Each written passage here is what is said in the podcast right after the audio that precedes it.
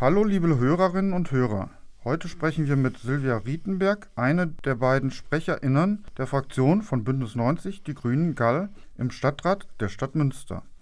Der Koalitionsvertrag ist verabschiedet. Die neue Koalition aus den federführenden Grünen, der SPD und Volt hat ihre Arbeit aufgenommen.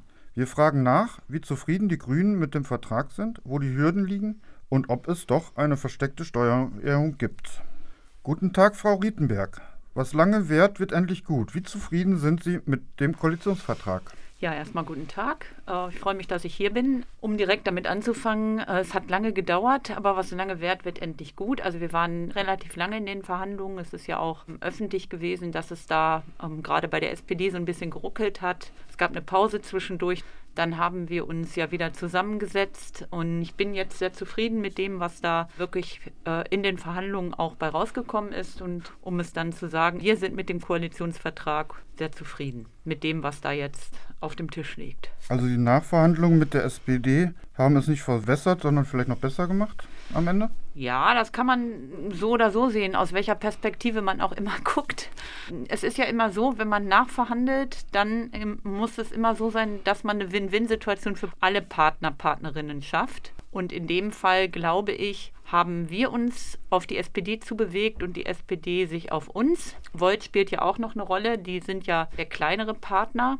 Das hat äh, relativ gut geklappt. In den Nachverhandlungen haben wir auf jeden Fall uns aufeinander zu bewegt. Und ich behaupte mal, wir haben beide auch Abstriche gemacht, aber das ist nun mal so, wenn man keine Mehrheit hat, mit der man alleinig sozusagen sein, sein Programm realisieren kann. Kernstück des Koalitionsvertrags ist die Abwehr des Klimawandels und die autofreie Innenstadt. Das Programm ist ambitioniert und abhängig von externen Faktoren. Sie streben eine autofreie Innenstadt bis zum Jahr 2025 an. Wird dies zum Beispiel auch ohne die rechtzeitige Fertigstellung der Münsterland-S-Bahn funktionieren? Der Zweckverband Nahverkehr Westfalen-Lippe spricht jetzt davon, dass die Münsterland-S-Bahn erst 2035 fertig wird.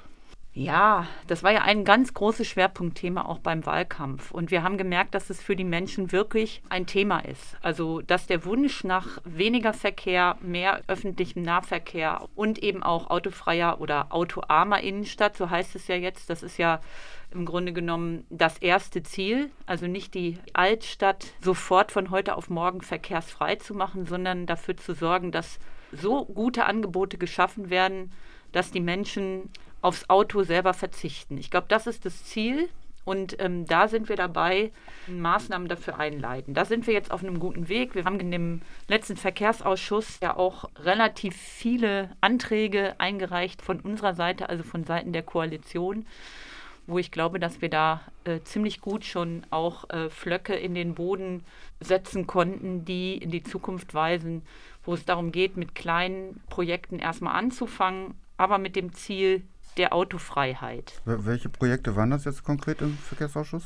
Naja, das sind ja, das sind, äh, das sind Anträge, wo dann auch geguckt wird, also wo kann man am ehesten zum Beispiel äh, Straßen sperren äh, in der Innenstadt, also oder Einbahnstraßen schaffen, wo kann man Parkhäuser so halten, am Bild zum Beispiel, das ist ja im Grunde genommen eine sehr verkehrsreiche Ecke, wie kriegen wir das beruhigt und wie müssen wir da Möglichkeiten schaffen, eine Einbahnstraße zum Beispiel zu machen, Parkhaus nur von einer Seite äh, zu befahren und so weiter. Das sind alles Ideen und die müssen wir jetzt nach und nach ähm, angehen.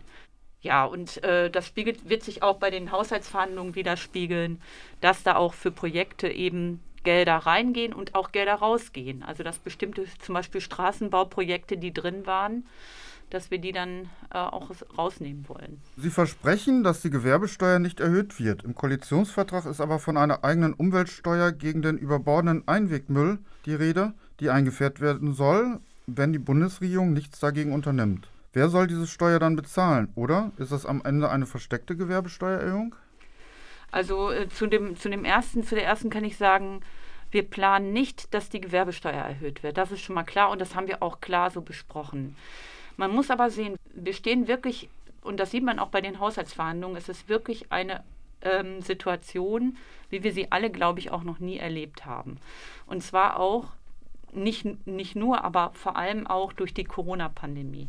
Auch in Münster gehen die Einnahmen zurück Und wir müssen gucken, wie wir die nächsten Jahre so hinkriegen, dass wir das, was wir an Errungenschaften haben, das äh, sollten wir, dürfen wir nicht aufgeben, aber wir müssen trotzdem zukunftsfähig bleiben. Das heißt, wir müssen gucken, wo wollen wir hin, auch vor dem Hintergrund der äh, Klimakrise, die ja auch da ist. Also das eine ist die Corona-Pandemie, die die Einga Einnahmen senkt. Und auf der anderen Seite haben wir Zukunftsfragen, denen wir uns stellen müssen, auch in dieser Stadt. Das ist Digitalisierung. Das ist Ökologie. Also wie, wie wollen wir bauen? Wie wollen wir gestalten? Wie wollen wir das äh, klimaneutral hinkriegen in Münster? Und von daher sage ich immer, wir streben an und wollen die Gewerbesteuer nicht erhöhen. Ich halte das auch für ein wichtiges Signal, auch für die Wirtschaft. Ja, aber was ist mit dieser Umweltsteuer, nenne ich die jetzt mal? Einwegmüll ist ja etwas, ähm, sage ich mal, was wir tatsächlich nicht wollen. Ne? Und die Frage ist, ähm, wie, wie schaffen wir Anreize, dass es kein Einwegmüll mehr gibt? Also das, ist, das eine sind die Pappbecher zum Beispiel. Ich weiß nicht, ob Sie das meinen, diese, ja, diese Idee des Systems. Zum Beispiel jeder nimmt seine eigenen Tassen, wenn er sich irgendwo einen Kaffee holt. Äh, und dass eben Firmen oder Gewerbe, wenn die das nicht unterstützen, dann finde ich, sollte dafür auch eine gewisse Gebühr erhoben werden. Apropos Geld. Im Koalitionsvertrag wird selten über eine Gegenfinanzierung gesprochen. Ihr ehemaliger Fraktionschef Otto Reiners hat geschätzt, dass alle angestrebten Projekte insgesamt mindestens 300 Millionen Euro kosten würden. Er bemängelt deshalb eine fehlende Prioritätenliste im Koalitionsvertrag. Woher soll das Geld kommen? Ist da nicht der Koalitionsstreit vorprogrammiert, wenn dann doch gestrichen werden muss? Also ich teile diese Einschätzung von Otto Reiners nicht. Ich glaube, dass wir sehr wohl Prioritäten gesetzt haben in unserem Koalitionsvertrag. In der Kommunalpolitik setzt man die Schwerpunkte ja im täglichen Handeln und das vor allen Dingen im Haushalt. Jetzt bin ich wieder bei dem Punkt, den ich gerade gesagt habe. Also vor dem Hintergrund dieser Pandemie, das stellt uns wirklich vor Herausforderungen. Und wir haben auch jetzt in den Haushaltsverhandlungen, der Haushalt wird ja nächsten Mittwoch verabschiedet, haben wir wirklich auch Prioritäten gesetzt. Also wir haben geguckt, äh, welche Maßnahmen wollen wir jetzt äh, dringend erledigt haben und welche schieben wir auch in die nächsten Jahre und sagen, die sind jetzt nicht so wichtig. Und ich finde schon, dass wir zum Beispiel ganz klare Schwerpunkte und Prioritäten in der Klimapolitik gesetzt haben. Also, dass wir Gelder eingestellt haben, um klimagerecht zu bauen. Dass wir wollen, dass äh, Photovoltaik in dieser Stadt mehr subventioniert wird, dass es mehr Möglichkeiten gibt, das zu finanzieren dass durch eben diese Maßnahmen, für die da Geld in den Haushalt eingestellt wird, schon Prioritäten gesetzt werden. Im Verkehr haben wir das Gleiche. Also ich mag die jetzt alle gar nicht aufzählen. Und wir haben auch Prioritäten da gesetzt, wo wir sagen, wir dürfen aber auch die Leute nicht alleine lassen. Das heißt, wir haben zum Beispiel im Sozialbereich nicht gespart, obwohl wir gesehen haben, dass wir sparen müssen. Wir werden die nächsten Jahre sparen müssen. Das ist so, aber es gibt bestimmte Dinge, die wollen wir natürlich behalten. Und wir wollen auch, und das ist mir auch ganz wichtig an der Stelle, wir wollen nicht, dass die Schwächsten für diese Pandemie zahlen müssen. Das ist ja ganz häufig so. Ne? Ich habe hier gerade den Wohnungslosen unten gesehen. Das ist ja zum Beispiel, das sind Leute, die als Erster in, in so einer Krise leiden. Und wenn ich jetzt die Hilfen zum Beispiel für Wohnungslose einstelle, dann hat er auch morgen nichts mehr zu essen. Also ich überziehe jetzt ein bisschen, mhm. aber das sind ja Dinge, für die muss ja eine, eine, eine, ähm, eine Stadt auch gerade stehen. Und das wollen wir auf jeden Fall weiter tun. Von daher haben wir schon Prioritäten gesetzt. Ein zweiter Schwerpunkt des Koalitionsvertrages ist die Geschlechtergleichstellung und In Inklusion. Sie zieht sich durch das ganze Werk. Worum geht es da? Und die Gleichstellung von Menschen mit Migrationsvorgeschichte findet dagegen nur in einem kleinen eigenen Kapitel statt und im Kapitel Personal. Warum zieht sich dieses Thema nicht genauso als Leitfaden durch den Koalitionsvertrag? Ich finde jetzt das nicht besonders kurz. Ich finde, wir haben eine gute Ausgewogenheit. Aber es ist schon so, das muss man mal sagen, wir haben ja diesen Koalitionsvertrag gemeinsam geschrieben. Das heißt, wir haben Arbeitsgruppen gehabt mit mehreren Leuten und die haben ihre Themen gebracht. Und wir haben in diesem Koalitionsvertrag wirklich geguckt, wie können wir das möglichst so schreiben, dass es die Menschen auch lesen. Und dabei, das ist aber immer so bei solchen Werken, fallen manchmal auch Inhalte hinten rüber. Ich finde aber nicht, dass das wenig ist, was wir zu Migration hier drin haben und zu Genderpolitik sowieso nicht, weil das ja auch ein grünes Markenthema ist. Also von daher Es mag den einen und die andere geben, die sagen, Mensch, da hätten sie aber noch viel mehr schreiben können. Ich glaube, das ist immer so. Aber das ließ sich an der Stelle nicht vermeiden. Ich finde immer wichtig ist, dass man auch da Schwerpunkte setzt, wo man sagt, das wollen wir auf jeden Fall, das ist uns wichtig. Und ich kann das selber auch nochmal sagen, ich bin ja eigentlich Sozialpolitikerin. Auch da muss man die Themen begrenzen, weil äh, sonst ähm, wird es ein, ein Werk, was niemand mehr liest. Das war uns ein Anliegen, dass die Leute das noch verstehen. Und deswegen ist es vielleicht an der einen oder anderen Stelle ein bisschen länger und ein bisschen kürzer. Und ja, wir haben unsere Schwerpunkte, die haben wir gesetzt schon im Wahlkampf. Und die sind hier vielleicht ein bisschen länger, wie zum Beispiel Verkehrspolitik. Die Opposition will digitale Endgeräte für alle SchülerInnen und das sofort. Warum wollen Sie als Koalition erst alle Schülerinnen zum Ende der Legislaturperiode versorgen? Muss das unter Corona nicht schneller gehen? Wie ist der Stand mit dem ersten beschlossenen Paket an digitalen Endgeräten? Also wir haben ja jetzt einen Antrag verabschiedet und es werden jetzt ja Endgeräte angeschafft in Höhe von 6 Millionen Euro. Die sind ja auch im Haushalt eingestellt. Auch äh, das ist haushalterisch erstmal in dieser Situation äh, vernünftig, das zu tun. Damit ist jetzt erstmal allen geholfen. Es gibt ja auch Gelder vom Land für digitale Endgeräte. Da muss man jetzt dann auch erstmal sehen, also wie sich das miteinander kombiniert.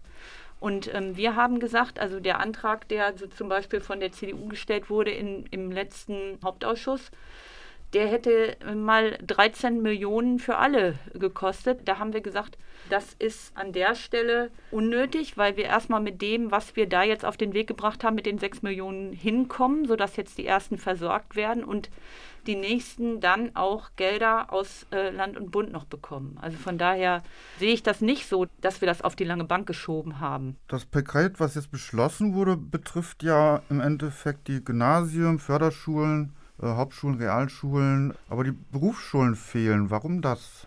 Das äh, ehrlich gesagt weiß ich nicht. Ich glaube, da muss man mit denen auch nochmal sprechen. Ich bin jetzt auch keine Schulpolitikerin. Ich habe äh, gehört, dass es da Unmut gegeben hat. Ich, es wäre aber jetzt unseriös, wenn ich irgendwas sagen würde, warum das jetzt so ist. Es mag dafür Gründe geben, die mir nicht bekannt sind. Also mehr kann ich dazu jetzt auch wirklich nicht sagen. Sie wollen durch Nachverdichtung und kleine und neue Stadtquartiere den angespannten Wohnungsmarkt entlasten. Ein neues Stadtviertel, wie im Wahlkampf von SPD und FDP gefordert, steht nicht im Koalitionsvertrag. Reicht das? Ich sage mal so, natürlich ist es uns ganz wichtig, dass wir Wohnungen bauen. Wir sind was ähm, wohnungspolitische Maßnahmen angeht, auf einem ziemlich guten Weg, finde ich. Wir werden die Wohn- und Stadtbau jetzt mit äh, 50 Millionen Eigenkapital ausrüsten, damit da auf jeden Fall Wohnungen gebaut werden können in nächster Zeit. Diese Bauverfahren dauern leider immer sehr lang. Man braucht Grundstücke, und so weiter. Aber wir wollen, dass das Wohnen zukünftig möglichst viel in städtischer Hand auch bleibt. Und wenn dann noch ein irgendwann ein neuer Stadtteil dabei rauskommt, weil die Stadt ja wächst, das wissen wir, die Stadt wächst seit ewigen Zeiten, ne, das merkt man auch, dann werden wir das auch angehen. Aber ähm, wir wollten uns da jetzt nicht schon im Koalitionsvertrag auf ein festes Gebiet äh, festlegen. Das ist einfach so. Die FDP moniert, dass die Einfamilienhäuser nicht berücksichtigt werden würden. Wird jemand ohne Einfamilienhaus dastehen oder wird es genug geben für die Leute, die das haben wollen? Ja, das ist ja auch immer so eine, ähm, finde ich, sehr ideologische Diskussion. Ich möchte die auch so gar nicht führen, weil ich das eine nicht gegen das andere ausspielen will. Fakt ist, wir haben wenig Flächen in einer wachsenden Stadt. Und es ist sehr, sehr logisch, wenn man sagt, okay, wir haben zu wenig Wohnraum, also setzen wir auf eine Fläche nicht unbedingt Einfamilienhäuser, weil damit schaffen wir nicht das an Wohnungen, wie wir es wirklich brauchen. Ich war selber überrascht darüber, dass also die Einfamilienhausquote in Münster über 60 Prozent liegt. Das muss man sich mal vorstellen. Ja, ich war auch sehr erstaunt darüber. Also und wenn man sich diese Zahlen mal anguckt, dann äh, kriegt diese Eigentumsdiskussion, die da immer geführt wird, schon wieder eine ganz andere Perspektive. Also ich habe überhaupt nichts gegen Leute, die Einfamilienhäuser bauen, aber ich glaube nicht, dass das die Ein Antwort sein kann auf die zunehmende Zukunftsfrage, wie schaffen wir Wohnraum für viele Menschen und wie schaffen wir Quartiere, in denen Menschen auch gerne wohnen wollen. Und wir wollen auch weg von diesen Einfamiliensiedlungen außerhalb, wo dann nur ein Supermarkt ist mit einer Anbindung an die, an die Autobahn. Ja, die gibt es ja auch und da wollen wir eigentlich weg von. Wir wollen Quartiere schaffen, äh, auch in den Außenstadtteilen, wo Menschen sich wohlfühlen und das sollte möglichst gemischt sein. Sie haben ein Mitte-Links-Bündnis im Stadtrat. Die Verwaltung wird dagegen angeführt von dem Oberbürgermeister Lewe, der bekanntermaßen zum konservativen Lager gehört. Was erwarten Sie von der Zusammenarbeit mit OB Lewe und der Verwaltung? Wird es oft einen Machtkampf zwischen der Mehrheit im Stadtrat und der Exekutive geben? Die Zusammenarbeit mit dem OB war immer gut. Und wir haben ja auch als Grüne die letzten Jahre auch mit der CDU in einer nicht ganz unerfolgreichen Koalition miteinander gearbeitet. Ja, die ist aber auch am Ende geplatzt. Ja, die ist am Ende, hat es auch nicht mehr gepasst. Das ist auch richtig. Aber wir haben immerhin äh, fast sechs Jahre miteinander gut und vertrauensvoll zusammengearbeitet. Und das muss man an der Stelle auch mal erwähnen. Und von daher bin ich mir sicher, dass alle auch in der Verwaltung daran interessiert sind, dass wir weiter eine gute Zusammenarbeit hinkriegen. Denn nur so kriegen wir ja auch die Probleme der Stadt bewältigt. Also wir, wir sind ja alle sozusagen gewählte Vertreterinnen, die gerne gemeinsam das Beste für diese Stadt wollen. Das würde ich auch jetzt erstmal jedem unterstellen. Wir streiten uns über die Wege, ne? da sind wir uns oft uneinig.